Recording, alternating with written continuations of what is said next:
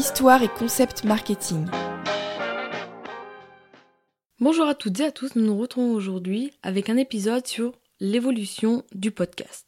En effet, dans cet épisode, nous allons répondre à la question qu'est-ce que le podcast? Cet épisode a pour objectif de définir du coup qu'est-ce que le podcast, mais aussi son histoire et son évolution au fil du temps. Et eh bien pour comprendre qu'est-ce que le podcast, je vous propose deux définitions. La première est tirée du Mercator. Le podcast est un fichier audio diffusé gratuitement sur Internet qui peut être téléchargé sur un baladeur numérique ou un ordinateur personnel pour une écoute immédiate et ultérieure. La deuxième est tirée de la revue Société et Représentation écrite par Evelyn Cohen. Celle-ci définit le podcast comme podcaster étant une émission que l'on peut télécharger mais qui permet d'écouter ou de voir en différé sur différents supports mobiles des programmes que l'on choisit à l'heure qu'on l'on souhaite et dans le lieu qui convient à chacun. Le podcast renvoie aussi bien au téléchargement d'émissions en réécoute qu'à la diffusion d'une émission faite pour le numérique. Après avoir défini ce terme, nous allons voir maintenant son histoire et son évolution au fil du temps depuis sa création aux États-Unis. En effet, le mot podcast renvoie une contraction de deux termes bien connus tels que iPod et broadcast. Petit rappel, l'iPod est un baladeur numérique créé par Apple et lancé en 2001. Le mot broadcast peut se traduire par diffusion.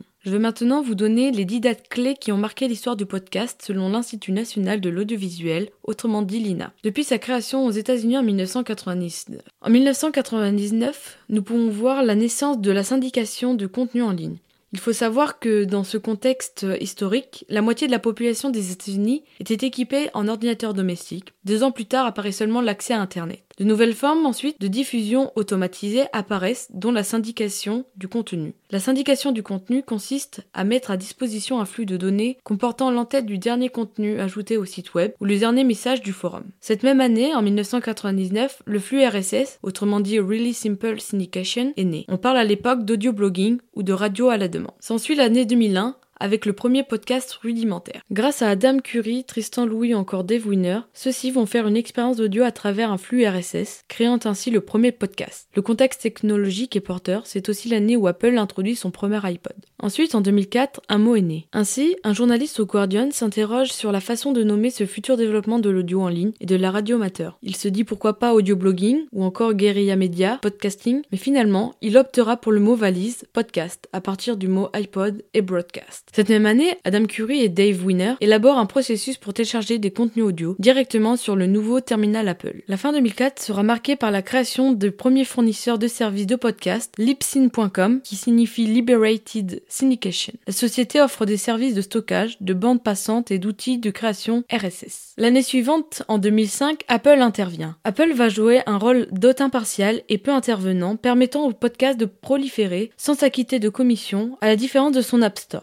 Partir de la mi-2005, la firme va intervenir sur trois fronts. Comme fournisseur de logiciels de podcatcher, programme de téléchargement et d'écoute de podcasts, avec iTunes comme éditeur d'un annuaire de podcasts, et pour finir, en tant que fournisseur de tutoriels pour la création de podcasts à partir de ses produits GarageBand et QuickTime Pro. En 2005 également, le producteur de télévision et fondateur de l'entreprise Podcast Connect Incorporation lance le premier guide de production de podcasts, Podcasting Do It Yourself Guide. Ensuite, l'année 2006 est marquée par le premier pionnier This American Life. En octobre, une radio publique de la région de Chicago lance une version de podcast de son émission phare This American Cette version, depuis 2006, est l'un des podcasts les plus populaires aux États-Unis. Le diffuseur sera la première société à recevoir un prix pour ses podcasts et émissions de radio en 2020. Cette distinction récompense la radio pour sa contribution à l'émergence d'un écosystème de podcasts narratifs. La radio publique a donc joué un rôle majeur pour la création de ces formats. Cette même année, lors de la grande messe annuelle d'Apple, Steve Jobs a fait une démonstration des nouveaux éléments podcast studio disponibles sur GarageBand. En Europe, The Guardian produit son premier podcast d'information hebdomadaire qui viendra ensuite Guardian Daily. Cette initiative européenne a été précédée par le lancement par Arte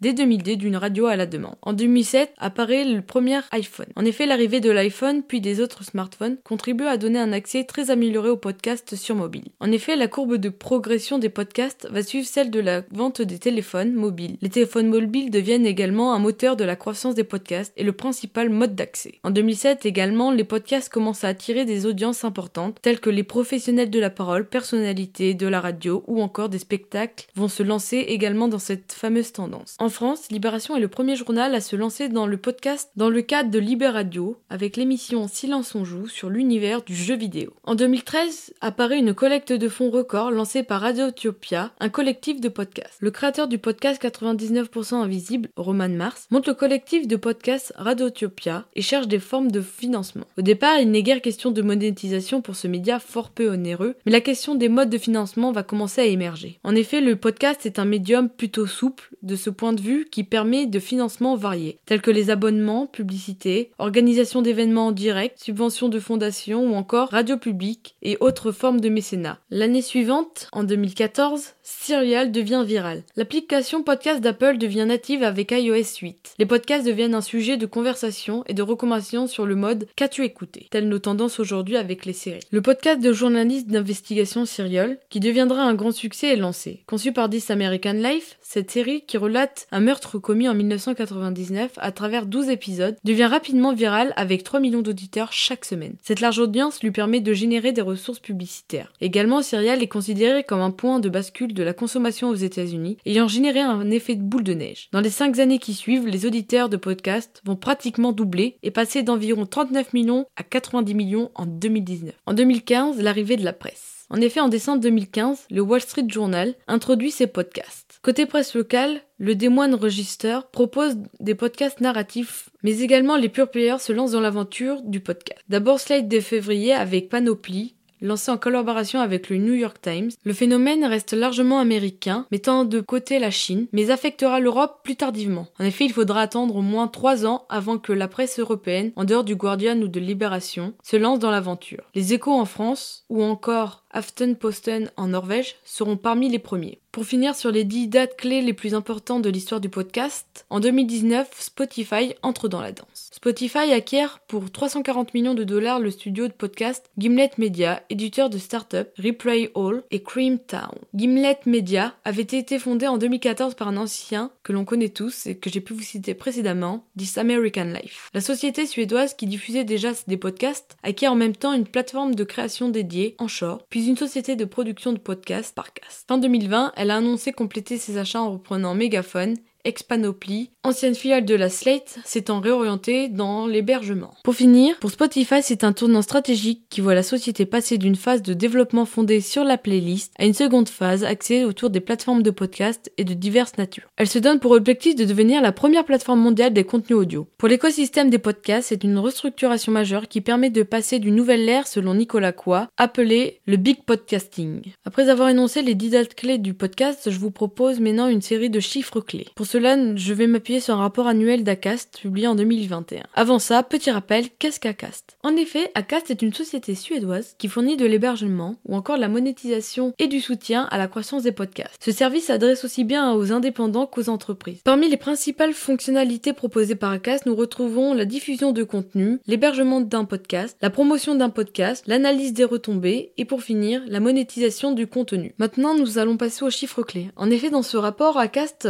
détermine un top des applications en 2021. Le top 3 est constitué de Apple Podcast avec 44,1% d'auditeurs, Spotify avec 23,7% d'auditeurs et pour finir Deezer avec 7,5%. Quant au taux de fidélisation par application, on peut voir que Apple Podcast détient le meilleur taux de fidélisation avec 7,2%. Quant à Deezer, elle se retrouve avec 3,5% et Spotify avec 2,3%. Également, Acast établit un baromètre du podcast natif en France entre juillet et septembre 2021 permettant d'établir des écoutes certifiées à 16,2 millions par mois, mais aussi des auditeurs uniques certifiés à 4,4 millions par mois. Dans ce rapport, ACAS permet aussi d'établir le nombre d'écoutes moyennes par mois de podcast, qui est établi à 3,8. Pour en finir sur le rapport d'Acast du podcast natif, celui-ci a établi un profil des auditeurs du podcast natif en France. En effet, nous pouvons voir qu'il y a une majorité de femmes qui écoutent du podcast en 2021 avec 50%. Quant aux hommes, ils représentent seulement 44%. Maintenant, intéressons-nous aux des écoutes de podcast. Nous pouvons voir également qu'il y a différentes tranches d'âge qui écoutent du podcast en France. Il y a les 18-24, les 25-34, les 35-44, les 45-54 et encore les 55 ans et plus. La tranche d'âge qui écoute le plus de podcasts en France est celle des 25-34 ans avec 40%, suivie de la tranche d'âge des 45-54 avec 23%, suivie de près par les 35-44 21%, et à égalité nous retrouvons les 18-24 et les 55 ans et plus avec seulement 8%. Ensuite, nous allons voir qu'il existe plusieurs acteurs du podcast en France, mais même dans le monde du podcast actuel. Je vais vous citer les différents acteurs qu'il y a dans l'écosystème de la création audio numérique. Donc nous retrouvons les créateurs, les producteurs, les hébergeurs techniques, les agrégateurs, mais aussi les régies publicitaires, institutions, curateurs ou encore incubateurs. Maintenant, je vais vous donner quelques noms des acteurs français les plus importants parmi les agences, studios ou encore labels du podcast principaux en France. Nous retrouvons Binge Audio, transcendeur de podcast, Qualiter, la petite maison qui a de l'humour, Studio W, un accompagnement sur mesure, ou encore Insider Podcast, le storytelling à l'américaine. Pour en finir sur cet épisode, je vais vous indiquer les différents formats qui existent dans le monde du podcast. Déjà, il faut savoir que le podcast est séparé en deux genres, tels que le replay ou le natif. Donc le replay est défini par la rediffusion de programmes déjà existants. Quant au natif, il est défini comme le programme créé de toutes pièces pour une diffusion en podcast. Pour finir, il existe 13 formats de podcast, je vais seulement vous en citer 4. Donc nous avons le podcast podcast de replay radio, le podcast de replay TV, le podcast en solo ou d'entretien. Merci d'avoir suivi cet extrait. Vous pouvez nous aider dans notre démarche en mettant 5 étoiles au podcast sur Spotify ou Apple Podcast, mais également en le partageant et en en parlant autour de vous. On se retrouve la semaine prochaine et d'ici là, suivez-nous ou échangez avec nous sur nos réseaux sociaux et notre site internet vous pourrez nous suggérer des idées et des personnes à interviewer. Merci pour votre soutien et votre écoute et à très bientôt sur Marketing, le podcast universitaire pour tous les curieux du marketing.